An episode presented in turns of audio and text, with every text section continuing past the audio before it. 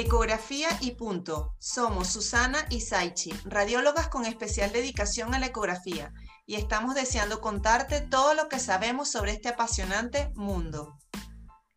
Te enseñaremos las novedades, los tips más destacados y realizaremos entrevistas con expertos sobre diferentes temas relacionados con la ecografía.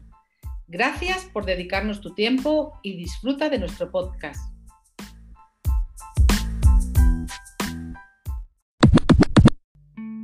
Hola, hola, hola, bienvenidos a este nuevo episodio de Ecografía y Punto.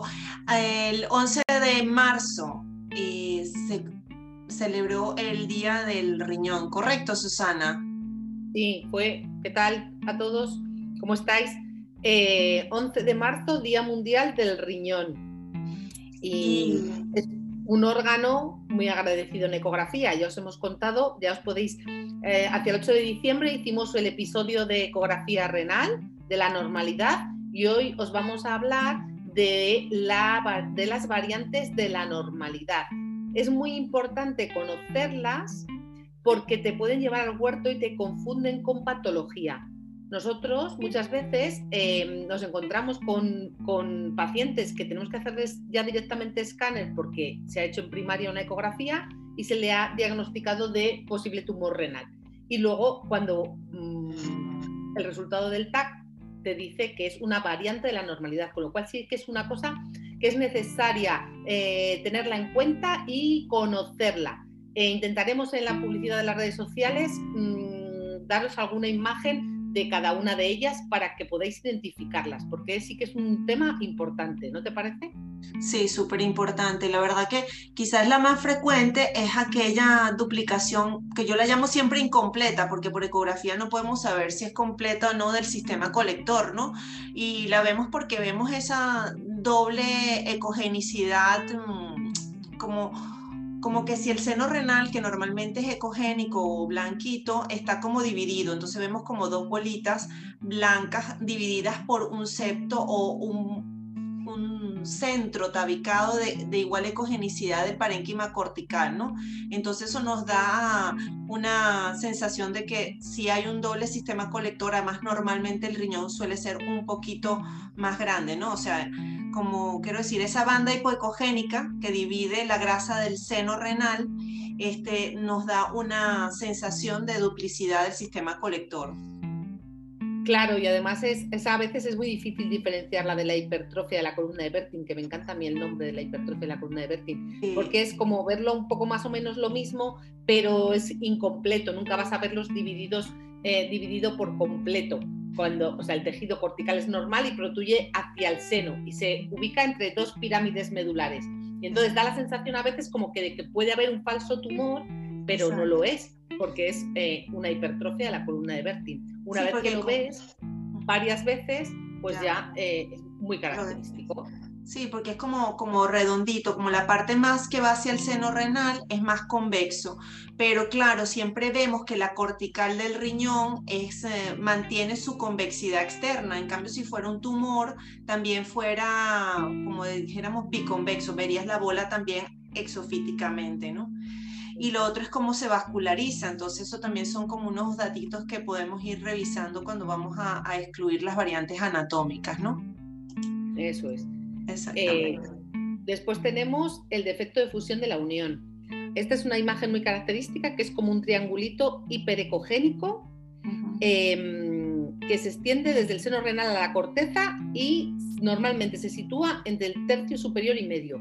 Y, como es como un, como un triangulito, como que tirada del, de, de la corteza del riñón hacia arriba. Y normalmente es derecho también. Eh, es, muy frecuente que sea derecho, ¿no? Y remanentes así embrionarios, ¿no? Y lo otro es la lobulación eh, fetal persistente, aunque eso también hay que, considerar cuál es la edad, ¿no? Porque, claro, cuando hacemos pediatría nos, nos, ayuda mucho porque nos vamos acostumbrando a esa imagen del feto, del riñón inmaduro de, de los niños que va evolucionando y, y madurando con el tiempo, ¿no? Pero mm, esas son como convexidades homogéneas que que después vuelven, alcanzan su, su, riñón y su tamaño normal, pero normalmente esas pirámides son como más prominentes, entonces tú lo que ves es como que la pirámide más negrita y que normalmente no la vemos ya en ecografía menos que esté patológica, ¿no? O sea, porque la, la corteza la cubre, ¿no? Entonces tú al verla más negrita y ves cómo se va, como lobulando, te vas dando cuenta que son lobulaciones renales persistentes, ¿no? Claro. Y la joroba de dromedario es la que os comentaba yo antes, que generalmente se confunde con un tumor renal. es una prominencia eh, que presenta riñón izquierdo, sobre todo por debido a la deformación que el bazo produce sobre él. Y aquí sí que a veces eh, se confunde con un carcinoma renal. Entonces esto hay que tenerlo en cuenta. Es pues como una, como una lobulación fetal, claro, por eso a veces el diagnóstico diferencial y parece, lo que pasa que al final normalmente con la vascularización es un dato a tener en cuenta, con el ecodoppler puedes descartarlo. Sí, lo que pasa es que tú puedes confundir el carcinoma renal tanto como la gonoma de domedario por ser una lesión esofítica como por la eh, hipertrofia de la columna de Berti por ser una lesión endofítica, ¿no? O sea, ambas como son, hacen un poquito de efecto de masa, una hacia afuera y otra hacia el seno renal, te da esa sensación. Eso con respecto a las anomalías de la forma, ¿no? Y nos quedaría un poco este, una, una variante bastante frecuente, pero que ya no es tanto del riñón en sí, sino del sistema colector, que son eh, la pelvis extrarrenal, ¿no? La pelvis extrarrenal eh, a veces es confundida por quistes muy grandes, porque son imágenes anecoicas que sobresalen del seno renal y que puedes confundirlas o por hidronefrosis, que quizás es una de las causas más frecuentes o por quistes sinusales muy grandes. Lo que pasa es que estas este, pelvis extrarrenales, quizás el truco está en poder encontrar esa unión eh, ureteral ¿no? que es la que te dice, mira, no, si es la pelvis, está dilatada, pero al no estar los cálices dilatados es que ella no encontró ese espacio. Al estar fuera del seno renal, ella se dilata porque no tiene quien la contenga, ¿no? No tiene quien le, quien le dé ese soporte estructural. Yo creo que la pelvis extrarrenal, no sé qué tú opinas, eh, cuando no hay mucha experiencia es difícil diferenciarlo. Te va a llevar al huerto casi seguro, a veces con una hidronefrosis. Yo creo que es eso. el, truquito, el truquito es eso, intentar buscar la unión uretero mm, mm, piélica, porque así sabes si está allí, y dos en transversal. Yo creo que en transversal tú logras ver si de verdad es un quiste y si la logras ves que sobrepasa el seno renal, a veces te das cuenta, porque las hidronefrosis no solo van a la pelvis, normalmente ya van comprometiendo hacia adentro, hacia el seno renal y hacia los cálices. Entonces un poco como quizás pudiesen encontrar esa, ese, ese diagnóstico allí, ¿no? Por eso como tip siempre, eh, que lo hemos dicho en, alguna ocasión más, es que las lesiones renales o las lesiones de cualquier tipo en ecografía, siempre hay que verlas en las dos proyecciones, tanto en la transversal como en la longitudinal. Y las dos proyecciones son las que nos tienen que ayudar para llegar a un diagnóstico. Nunca una imagen con una sola proyección podemos decir que es algo, porque a veces no lo es. Sí. ¿Sí? Exactamente. Lo otro es las malformaciones congénitas que vienen a, nivel de las nefronas en el desarrollo embrionario que podían generar anomalías tanto en el ascenso como en la rotación del riñón. Y ahí vamos a encontrar este, quizás dos puntos importantes que son el riñón ectópico, el riñón de herradura y las ectopias renales, ¿no? Eh, no sé cuál es. Tienes algo de contarnos, ¿no? Que hoy te has encontrado con un caso y tienes que contarnos algo de la nefroptosis, ¿no? Pues venga, cuéntanoslo. Bueno, yo creo que primero hablar de lo más común que es encontrarse un riñón ectópico, ¿no? La, la localización frecuente del riñón ectópico es a nivel pélvico. ¿Ok? Se produce porque hay un defecto del ascenso embrionario de ese riñón y en vez de subir a la fosa renal se queda de ubicación pélvica, ¿no? A veces también están más, bien más centrales, más, a veces están más bien más centrales, más a nivel de la, región lumbar, porque se quedan ahí como en ese medio camino, ¿no? Lo que pero, pero a tener en cuenta una cosa, es que se me está ocurriendo ahora, que si, si uno se encuentra un riñón en la pelvis, puede ser un riñón ectópico, pero que no nos olvidemos de preguntar al paciente si está trasplantado, porque es el lugar donde colocan los trasplantes renales. Sí, es muy importante. Y también que igual también hay riñones supernumerarios, hay personas que también tienen varios riñones, entonces eso también hay que considerarlo. Pero bueno, sí es importante lo del riñón ectópico porque yo creo que es lo más frecuente y muchas veces nos vamos a la fosa renal, no lo encontramos y se nos olvida buscar en la, en la pelvis, mandarla a llenar vejiga y revisar bien ese riñón en pelvis, ¿no? Lo que te contaba hoy, que es muy importante, que es que una de las cosas por las que uno puede confundir el riñón pélvico es con la tosis renal.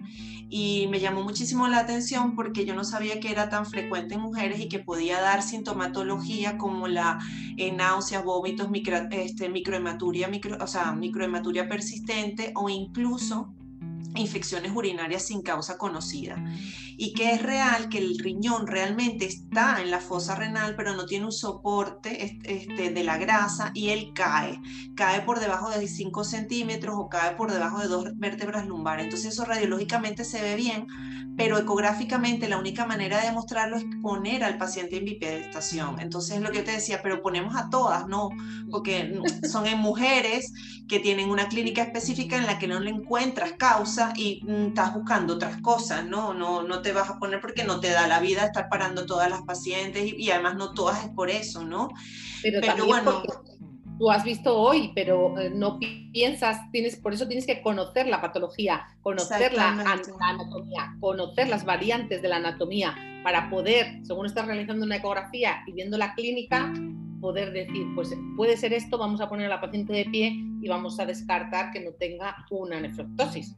Exactamente, que me parece que la verdad yo asumo que nunca las he buscado en ecografía, pero bueno, a partir de hoy las voy a tener así un poco en la cabeza porque de verdad que el artículo me pareció súper interesante, ¿no? Y, y, lo otro sí, que me gusta mucho, que bueno, si quieres tú lo comentas, es el riñón en herradura, que no sé, es mi favorito. Cuando los veo en ecografía, eh, eh, para mí es súper, no sé, me entusiasma, me da ilusión, porque...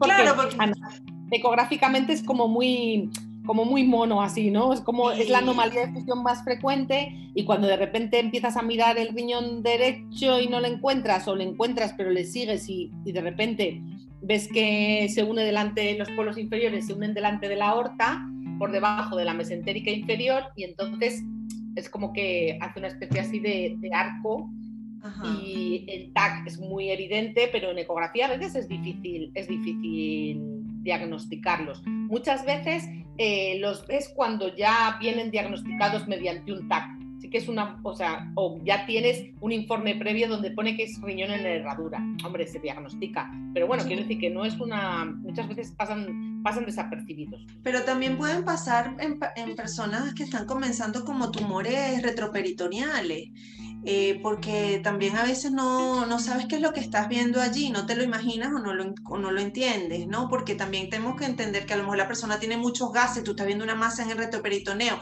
ves un riñón normal por un lado, ves un riñón normal por el otro, pero no los logras ver que se fusionan y se está comportando como una masa retroperitoneal, ¿no? Entonces, eso también hay que verlo.